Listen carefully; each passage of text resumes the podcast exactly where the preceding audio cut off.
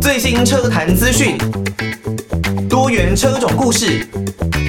收听车闻新世界，带你上车开眼界。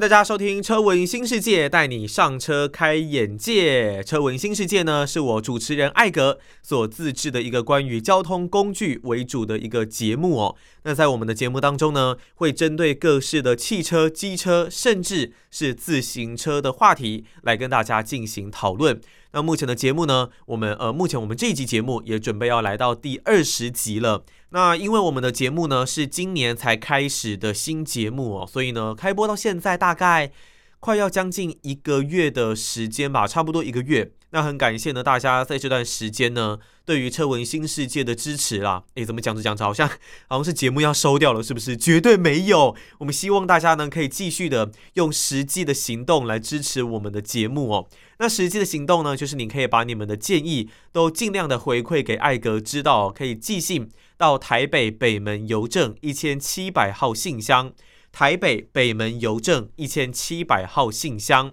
或者呢，你可以透过 email 的方式，l i l i 三二九 at m s 四五点 h i n e t 点 n e t，l i l i 三二九 at m s 四五点 h i n e t 点 n e t。你如果呢不是透过收音机啊来收听节目的听众朋友，也可以选择到各大的 Podcast 平台。然后现在 Podcast 很流行嘛，那不管呢是 Apple Podcast 还是 Spotify 还是 KKBox Podcast 这些 Podcast 的平台呢，找到我们的节目，然后帮我们来一个订阅。Apple Podcast 可以做留言哦，用五星五颗星留言的方式来把大家的建议告诉给艾格哦。那 Spotify 方面呢，目前只有可以做 rating 评分的一个动作。如果你喜欢我们节目的话，也不要忘记帮我们来一个五星的评分，那就可以继续的让车闻新世界好好的来制作下去哟。好，刚刚听到的呢是贺一航的，请先说你好。我之前呢也还蛮喜欢听这一首歌的哦。当然他呃并不是台湾的已故艺人贺一航啦，是对岸中国大陆的一位歌手贺一航。这首歌唱起来啊，真的是会有一种对于你可能如果有前男友啊、前女友，或许呢就可以唱出你对于他的一些思念呢，或是就算两个人在见面，可能也很尴尬，没有办法互相打招呼的一个惆怅哦。不知道大家有没有过类似这样子的经验呢？艾格。当然，当然有啦。其实每个人或多或少都是有前男友、前女友啊，可能在你的人生当中会留下蛮深刻的一些记忆。但我相信，其实你在整个人生的过程中呢，每一个来来去去的人，都是让你整个人成长所必须的一个养分还有经验。所以呢，也可以很正面看待，比较正面看待类似这样子的一些事情哦，不用有太过负面的一些情绪。好，在前一集节目的尾声呢，我们在推荐给大家越野露营的车款的时候，其实有讲到最后的这个 Jeep Wrangler 蓝哥的 Rubicon 这样子的一个车型啊，在台湾呢，呃，Wrangler Rubicon 是比较多的，那撒哈拉跟 Mojave 还有这个角斗士 Gladiator 可能就稍微少一点点，但最近角斗士是开始慢慢的变多喽。那如果呢，以整个露营的需求来讲，你可能要再运比较多的装备。其实我觉得角斗士非常适合啦，因为它是有一个很大的货斗嘛。那货斗呢，你还可以加以改装，你可以加整个箱盖，或者呢是你可以在货斗上面装两根的顶架，那上面呢再顶一个车顶帐。这样子，你整辆车啊，就是一个移动起居室哦。你可以呢在帐篷里面睡觉，那你的整个车室里面呢，也可以载运各种不同的物品跟装备。角斗士虽然它没有办法有这种你从后厢直接脚一伸直躺到后座修旅车的优势，但是如果车顶上是可以解决这个问题啦。重点还是它的整个载货的能力。那另外呢，在原本的 Rubicon 这个方面，其实如果你是购买四门的车型。它在后座倒平之后的空间，我觉得跟我自己的 Full Runner 超霸，呃，稍微还是有小一点点啦。4Runner 还是比较大一点点哦。它的整个车格呢，依然是比较有优势的。你在后座倒平之后，基本上我两个人，两个成人要躺平，应该是没有太大的问题。那以 4Runner 整个后座倒平的行李箱空间来说呢，自然是毋庸置疑啦。因为我呃搬家，虽然说东西不多，但是也大概只花个三四趟左右，就把一些家具什么的都搬完了，所以它的空间是很大的。因为它呃原厂就是已经将近这个两米的车高嘛，那车长也是大概四米八左右，车宽也是相当的宽，所以呢，你如果在后座倒平之后，你是可以用高度来换得很多的空间的。那这当然就是皮卡比较劣势的地方啦。你如果没有装整个箱盖，没有把它打造成一个箱体，你的货斗的高度呢，其实是比较不够的。有蛮大部分的货物就是必须要裸露在外面。所以这也就是为什么很多会买这种皮卡车型的车主，大多呢可能都是会到工地要去工作，做一些监工啦，或者是载运这些建材的一些使用需求，才会比较比较高几率的啦，会去购买这样子的一个车型。当然，如果你有露营的需求，你有各种装备的需求，也绝对可以使用这样子的一个车型啦。只是，也许你在整个货斗的部分，如果稍加改装，我觉得会是比较好的选择。好，那 Wrangler Rubicon 这样子的一个车型呢，当然它这个是一般版本四门版的这种 Rubicon 哦。我前面我记得我我之前的节目也有介绍过，现在还有一个非常可怕的蓝鸽越野车的出现，那就是三九二这个型号，它是主打，它是史上。最强大的蓝鸽，整个引擎动力呢，最强大的 Wrangler Rubicon 呢，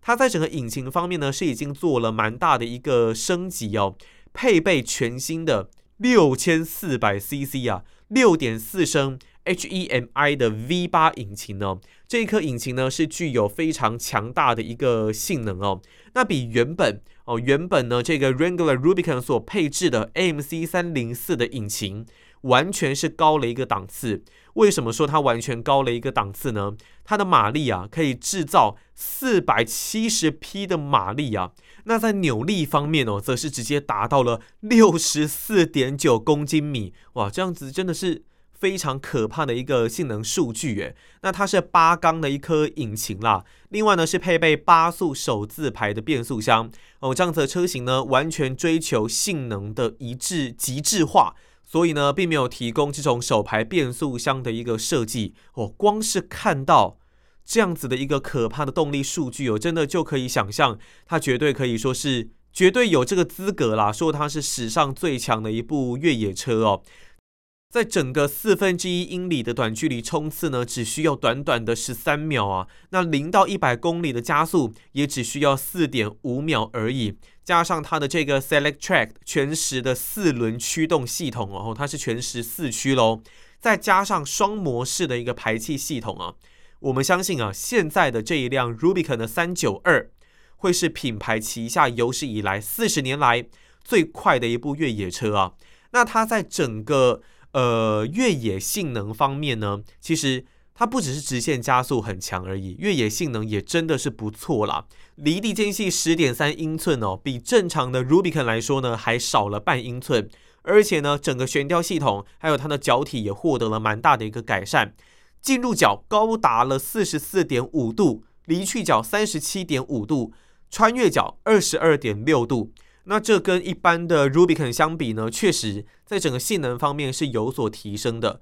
另外，它的涉水深度可以来到三十二点五英寸呢，再搭配它的一个很独特的进排气的系统，每分钟呢能从引擎啊引出多达十五加仑的水量啊，还有再搭配一个辅助的进气口，所以就算你的引擎护罩呢布满了整个泥巴，都还是能够持续的运转。另外还有就是它的齿比方面哦，三九二是拥有二点七二的一个低速齿比啊，可以实现四十八比一的一个爬行比哦。那原厂二零二二年是应该不能说原厂，是说常规版本的二零二二年是大概是四点八八比一吧，也是有在做了一些的改善。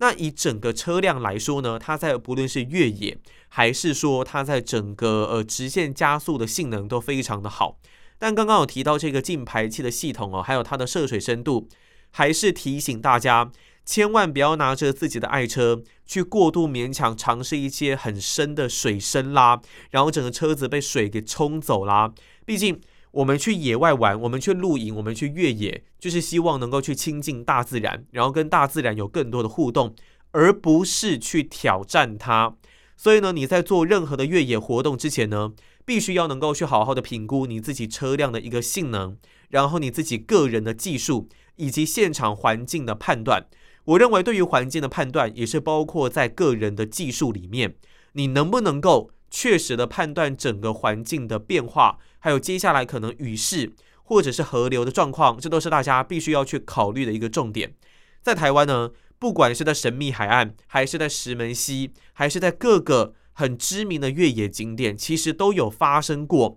连车带人冲走的一个情况，甚至必须要动用国家资源，或是我们所说的浪费社会资源，出动直升机去救这一些可能去玩，结果受困，车子被冲走，或是不愿意弃车的车主，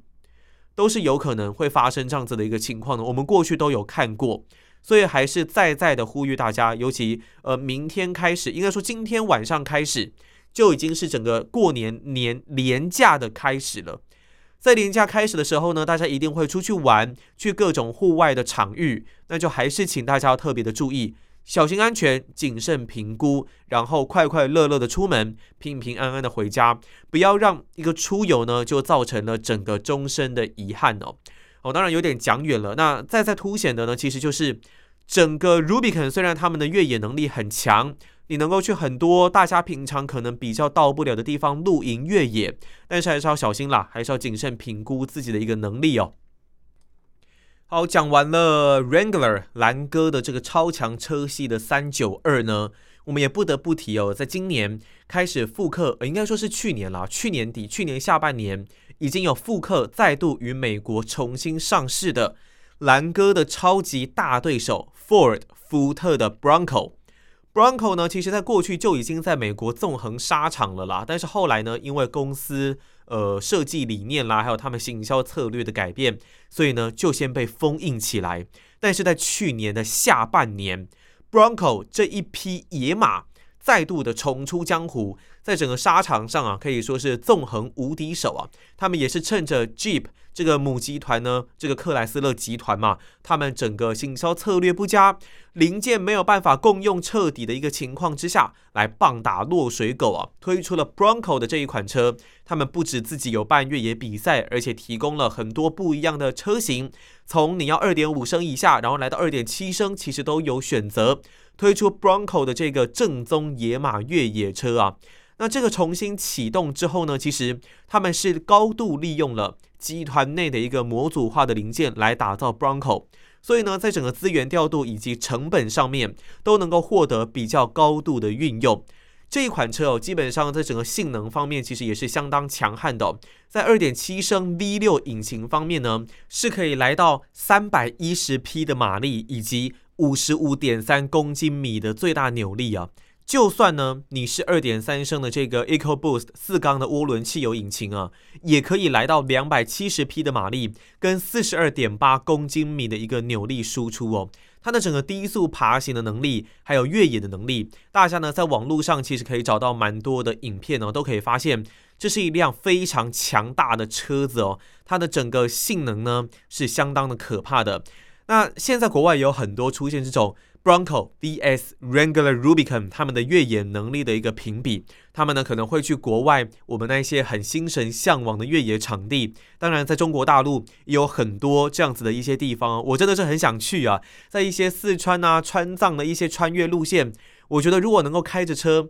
走在这一些路线上，对我来说真的是很幸福的一件事情。有朝一日，实在是很想要尝试看看。那在国外的这一部分呢，他们就有很多这样子的一个评比，呃，Bronco vs Rubicon。那当然结果是见仁见智，而且其实很多地形，两辆车原厂状态都能够过得去，并没有那么大的一个落差。那到底你比较喜欢 Bronco 呢，还是比较喜欢蓝哥呢？也欢迎可以寄信来告诉我们哦。不过两家车厂基本上就是在互相硬拼的啦。那兰哥这一边呢，有推出了三九二。在福特这一边，其实也有相应的一个举措哦。他们在接下来很有机会要来推出 Bronco 的 Raptor 性能版。我们都知道，像是在台湾有福特的 Ranger 嘛，那其实它还有更多的一些老大哥 F 一五零 Raptor 这些超大、性能超强的皮卡，其实呢都是整个在产品的销售线之上的。那这个 Bronco 呢，接下来也有机会推出这个 Raptor 的一个性能版哦，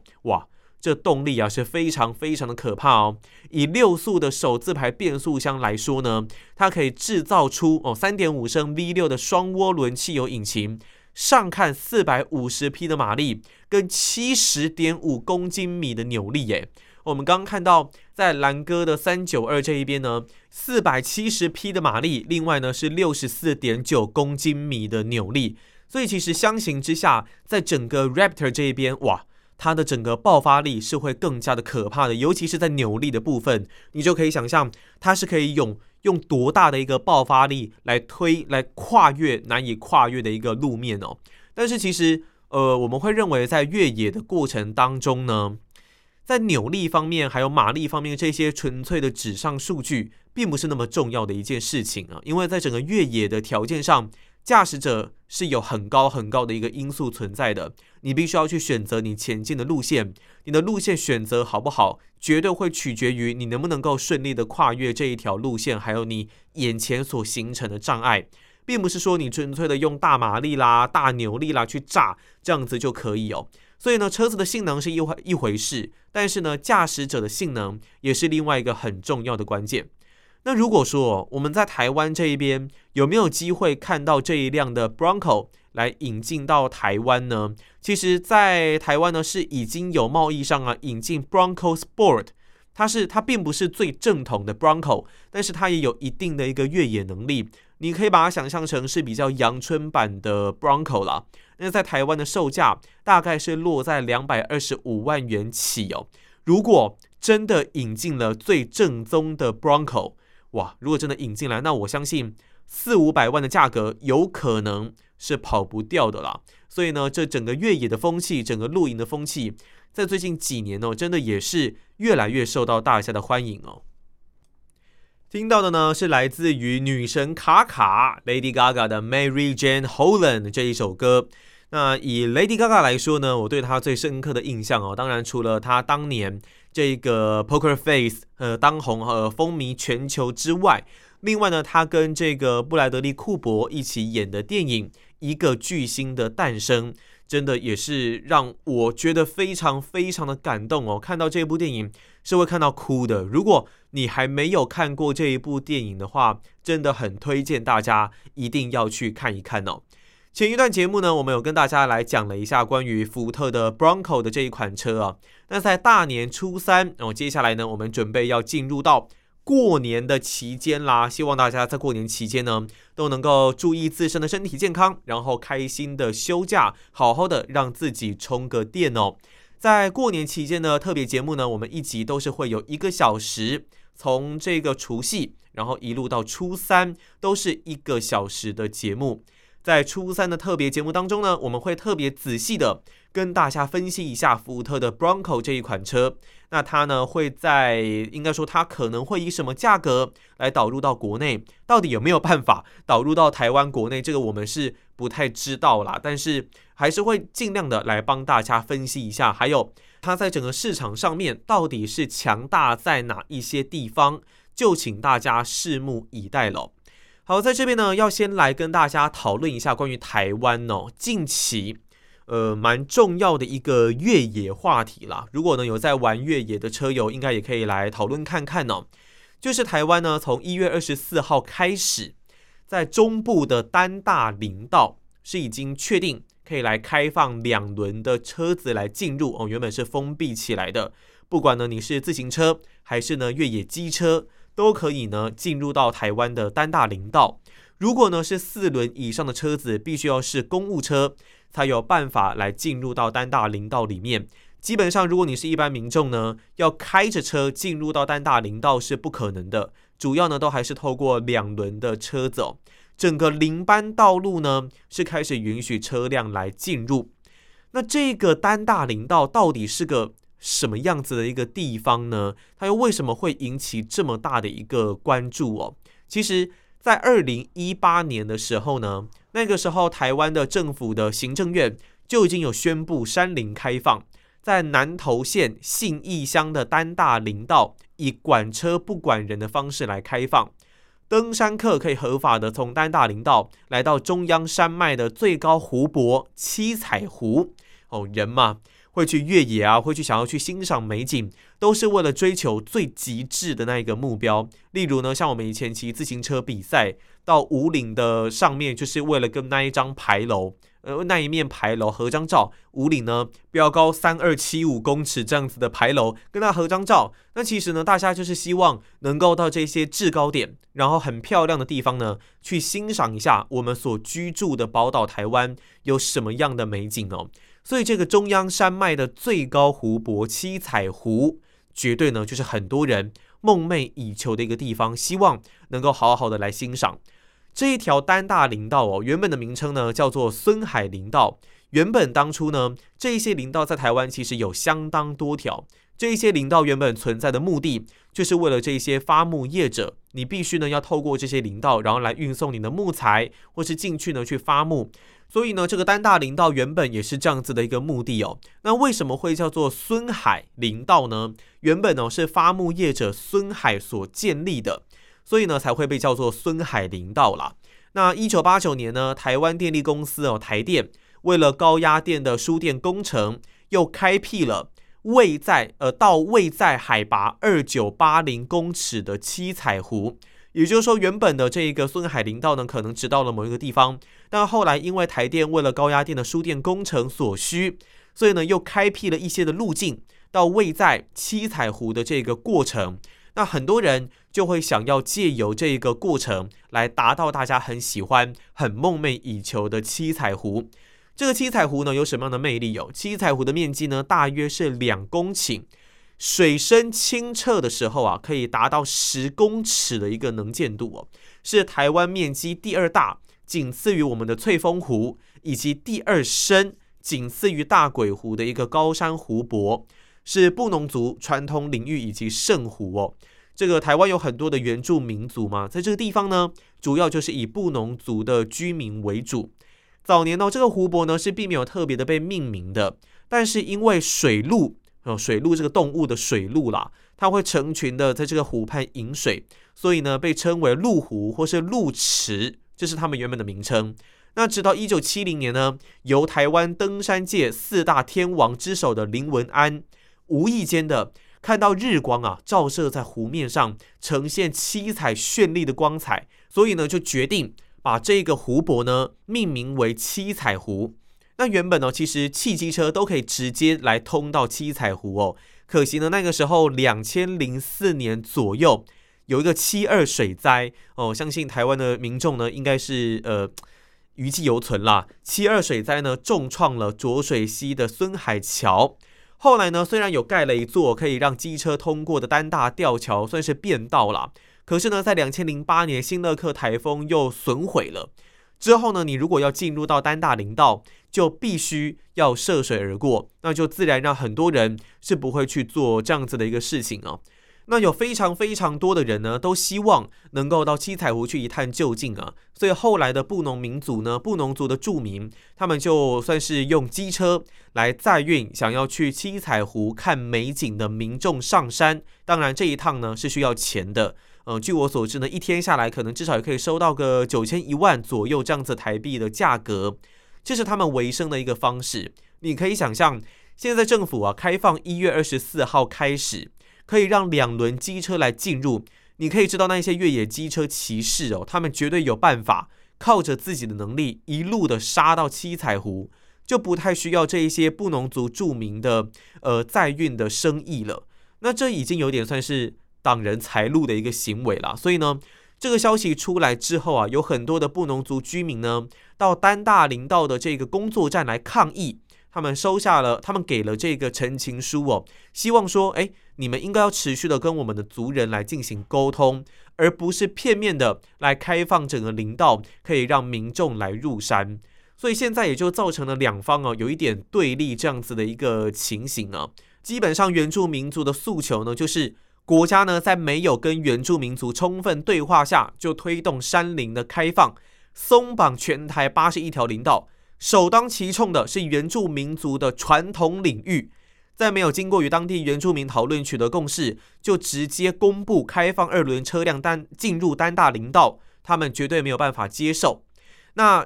呃，我们基本上南投林管处这一边的回应是呢，丹大林道是通往七彩湖的主要路径，因为二分所到七彩湖呢还有五十公里的路程。所以有很多的民众希望呢，可以比照林务局八十一条林道予以开放。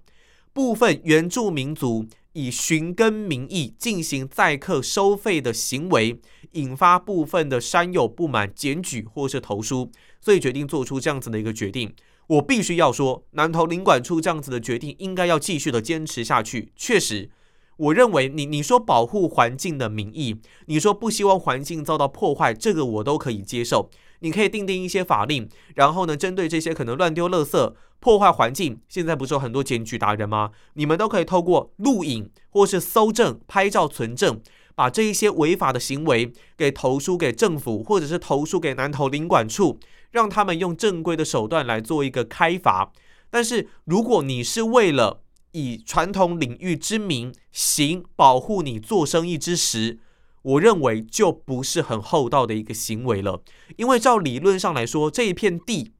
除非这片地是你们的啦，是你们自己的，你们自己的名字是登记在这一片土地上，我相信绝对不是。如果今天是比方说好，我买房子，我的地，我当然有权利禁止别人进来，你进来我就要收费，这一点是没有问题的。但是你不能说哦，因为我们先来，但这块地其实并没有任何人所属。只因为你们先来，我承认你们对于山林有非常多的贡献，但是不应该因为你们对山林有非常多的贡献，这边是你们的传统领域，你们就可以在这边收费做生意，让我们这一些呢，让很多这一些可能想要去看美景，想要也拥有自己可以到各个山林走走权利的人，就必须要付出这一些的代价，来达到你们的要求，来去看他们所想看的一个景色，因为只要有能力。照理论上来说，人人都是可以上山的，而不是被迫要做这一些的收费行为。你在入口处做这些收费行为，其实就是在强迫别人、限制别人的人身自由。那现在你们认为你们的人身自由被限制，你们认为你们的领域被破坏，别人原本不也是这样子的一个想法吗？所以我觉得这些原住民族，我不是说所有的原住民族都是这样。我认为只有部分的原住民族在做这样子的一个事情，但是这样子的事情就真的很不可取。你不应该是因为要保护你自己可以收费做生意的这件事情，来禁止别人来入山。所以其实目前网友也都认为说，这这有这有些原住民族吼，真的我们真的是也也是无法理解啦。他们打着传统领域祖灵这种圣灵的一个名义，然后做这样子的一个行为。我觉得这反而这些祖灵会觉得蒙羞吧？怎么会会做这样子的一个事情呢？这一边应该是可以开放给大家一起去享受美景的一个地方哦。我还是希望这件事情在南投的这个林管处方面呢，可以继续的坚持自己所做的这些决定。那这些想要偷做生意的，真的是吃相非常难看，我觉得很不可取啊。